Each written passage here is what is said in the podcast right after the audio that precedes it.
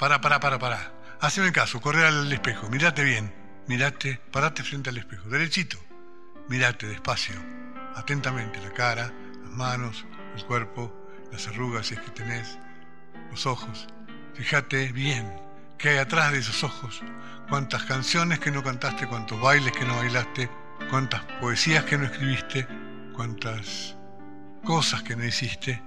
Y aquí te vamos a dar un empujón para que te des cuenta de que nadie es tan feo como la foto de su documento y que si te mostrás lo vas a poder confirmar, porque vos no sos nadie.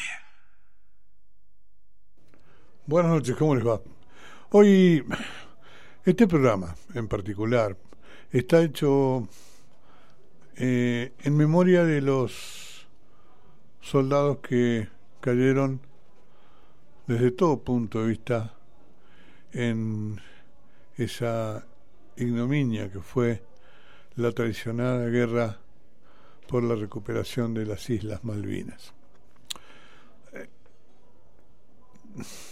Triste destino de haber sido ahogado en medio del Pacífico en un, oh, en un crucero torpedeado, o de haber sido enterrado en una tierra gélida, lejos de sus familias, o de haber vuelto al continente violados, golpeados, y llegar aquí esperando un abrazo. No había pandemia en esa época. Y recibieron el más profundo de los desprecios, el olvido. El olvido, estando vivo, es casi la forma más perfecta de homicidio, porque olvida el que está vivo.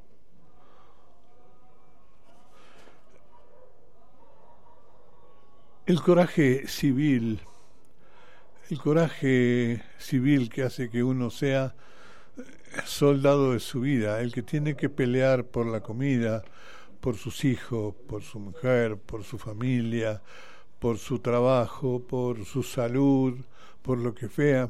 Cuando, cuando las cosas están bien, está bárbaro, pero cuando las cosas se complican, se requiere un coraje que lo transforma uno en soldado.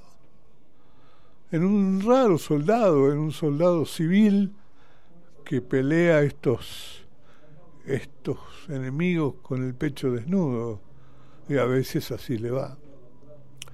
Pero soldados como esos de pecho desnudo, con familias, hijos y demás, fueron los que integraron los ejércitos de la independencia. No estos soldados de desfile, tecnócratas expertos en demoliciones, en destrucciones, en genocidios, soldados pagos, mercenarios, como los que mandaron a combatirnos en Malvinas, los famosos Gurkas o demás. Es muy complicado dividir a la cúpula que inventó esa guerra y los que por una u otra razón se vieron obligados a formar parte de ellas. Y lo digo con, con toda la seguridad que da que hubo, hubo un engaño patriótico. Yo mismo, yo, ya habiendo hecho el servicio militar hacía muchos años, me anoté como voluntario y no fui porque la guerra terminó antes de que mandaran a la unidad a la que yo me anoté no me avergüenza, no me avergüenza en lo más mínimo. Sé por qué lo hice, pero también sé por qué la traicionaron y la echaron a perder.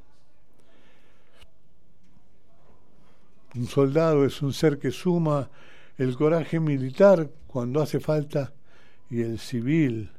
El pueblo es una gran memoria colectiva recoge todas las botellas que se tiran al agua con mensajes de naufragio. El pueblo recuerda todo lo que parece muerto o enterrado en el olvido. Hay que buscar esas botellas y refrescar la memoria. Hoy hablaremos de esas guerras, de las que ustedes pelean en sus casas, en sus vidas, por sus trabajos, por sus cosas, y se dan cuenta que no son muy diferentes a los pobres muchachos que participaron de una guerra que a veces, como esa, sentían justa, pero fueron traicionados. Para empezar, las guerras de expoliación, las guerras de tráfico, las guerras de conquista. Escuchen a Nicolás Guillén.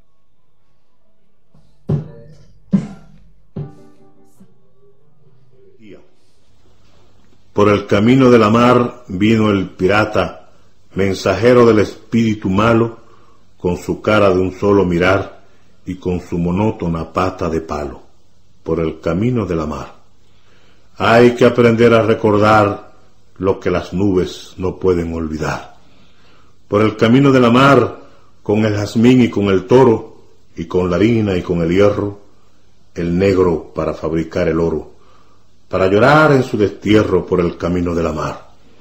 ¿Cómo vais a olvidar lo que las nubes aún pueden recordar?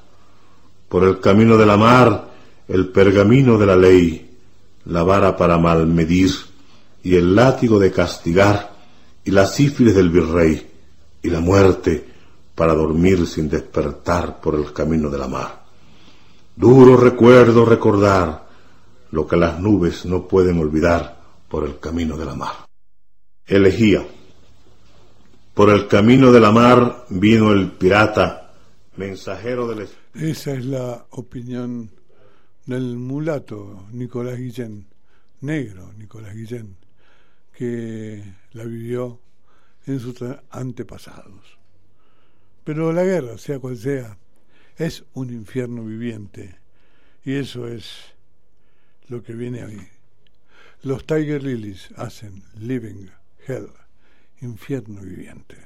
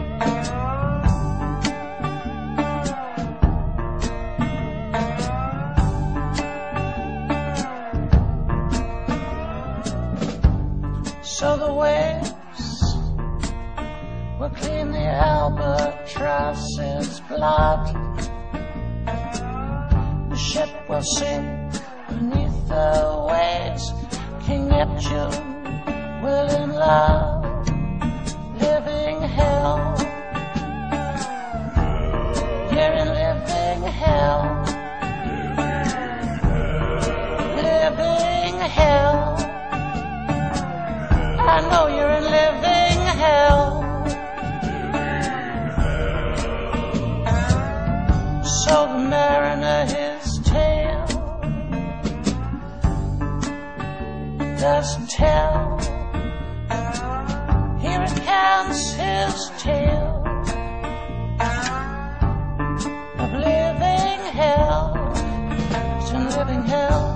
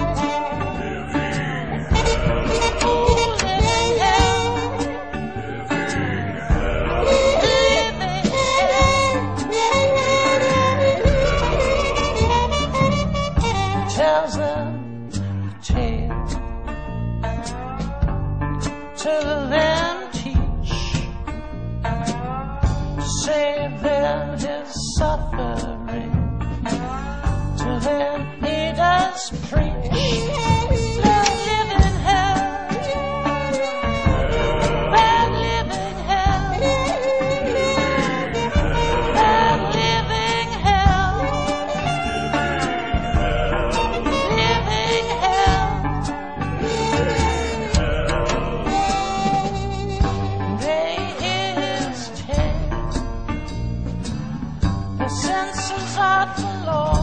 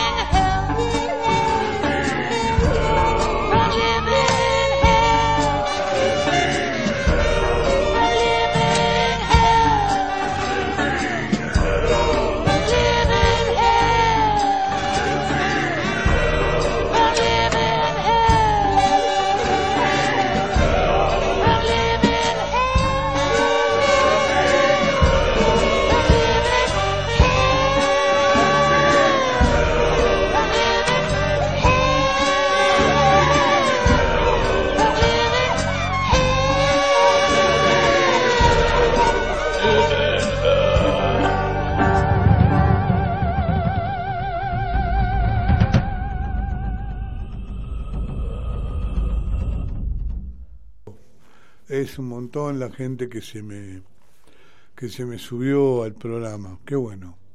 Eh, quiere decir que no estoy tan equivocado, o a lo mejor sí, y, muy equivocado, y por lo tanto merezco ser, eh, merezco recibir esta oposición.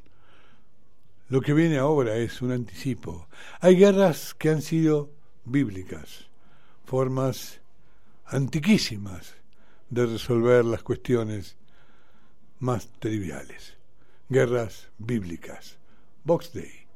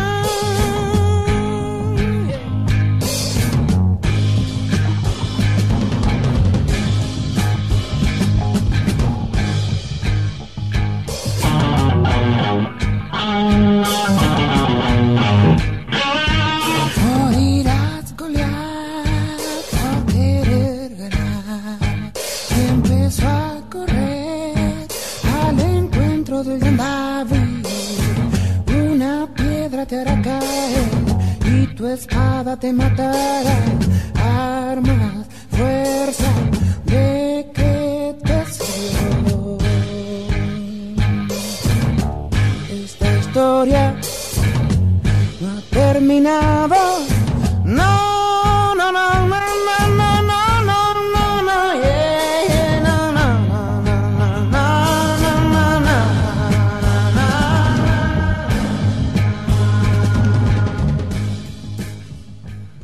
Maravilloso tema de Box que en el año 72 hizo la primera obra conceptual sobre la Biblia y esta y este es el capítulo Guerras.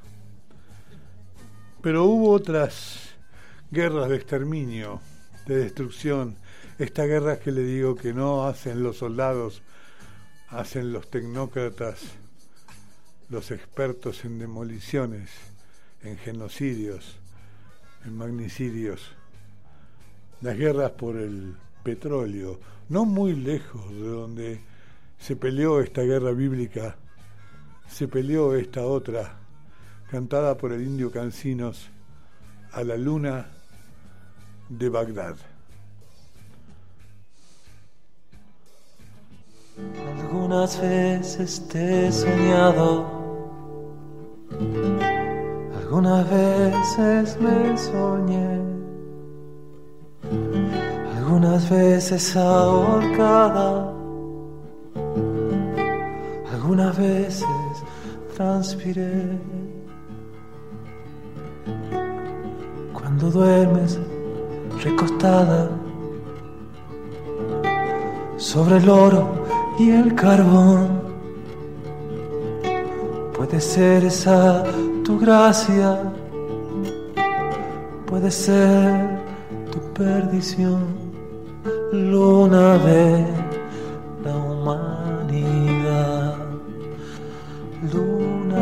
de la soledad.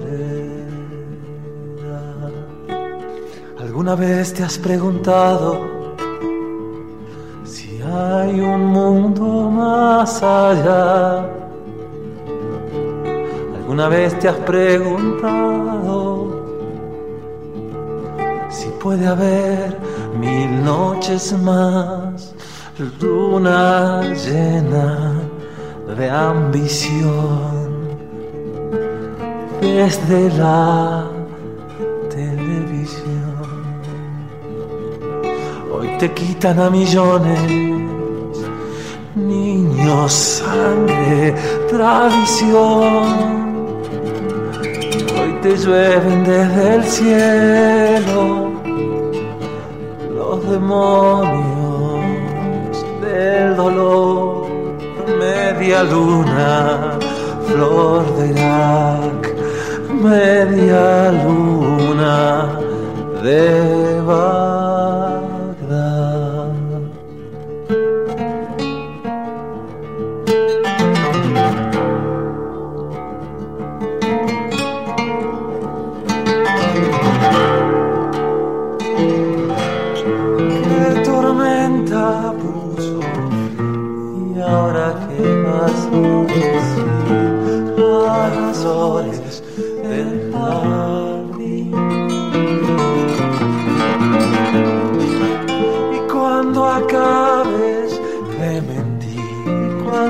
Thank you.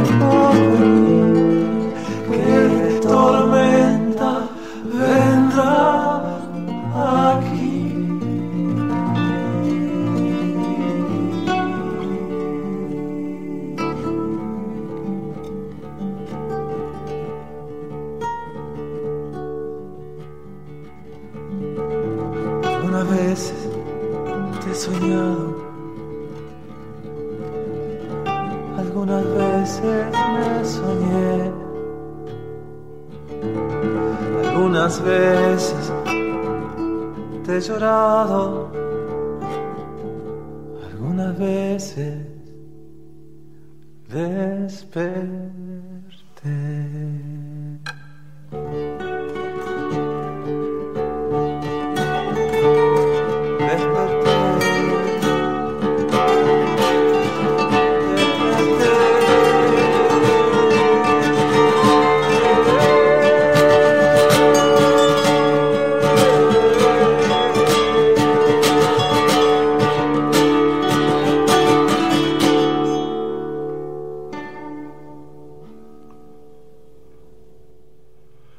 Recuerdo hace muchos años, todavía yo no vivía en Salta.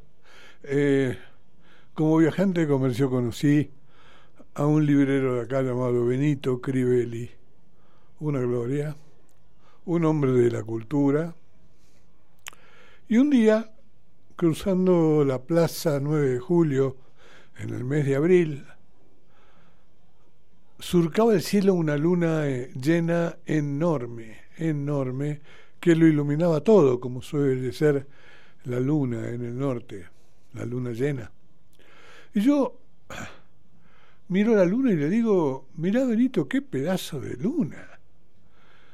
Y Crivelli, que era un hombre de una cara muy avinagrada, muy serio, eh, atisbó apenas para arriba y enseguida, con una cara de disgusto, volvió a mirar el piso.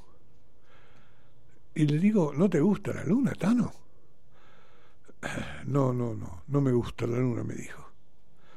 Y yo le siempre lo cargaba con ese humor avinagrado que tenía y le digo, che, Tano, no podés ser tan, tan amargo, ¿cómo no te va a gustar la luna, semejante luna? Esa, en mi pueblo, en Bérgamo, era la luna de bombardeo. Era la luna que aprovechaban los bombarderos para bombardear los pueblos. Nos servían los apagones. La luna delataba la presencia de los pueblos.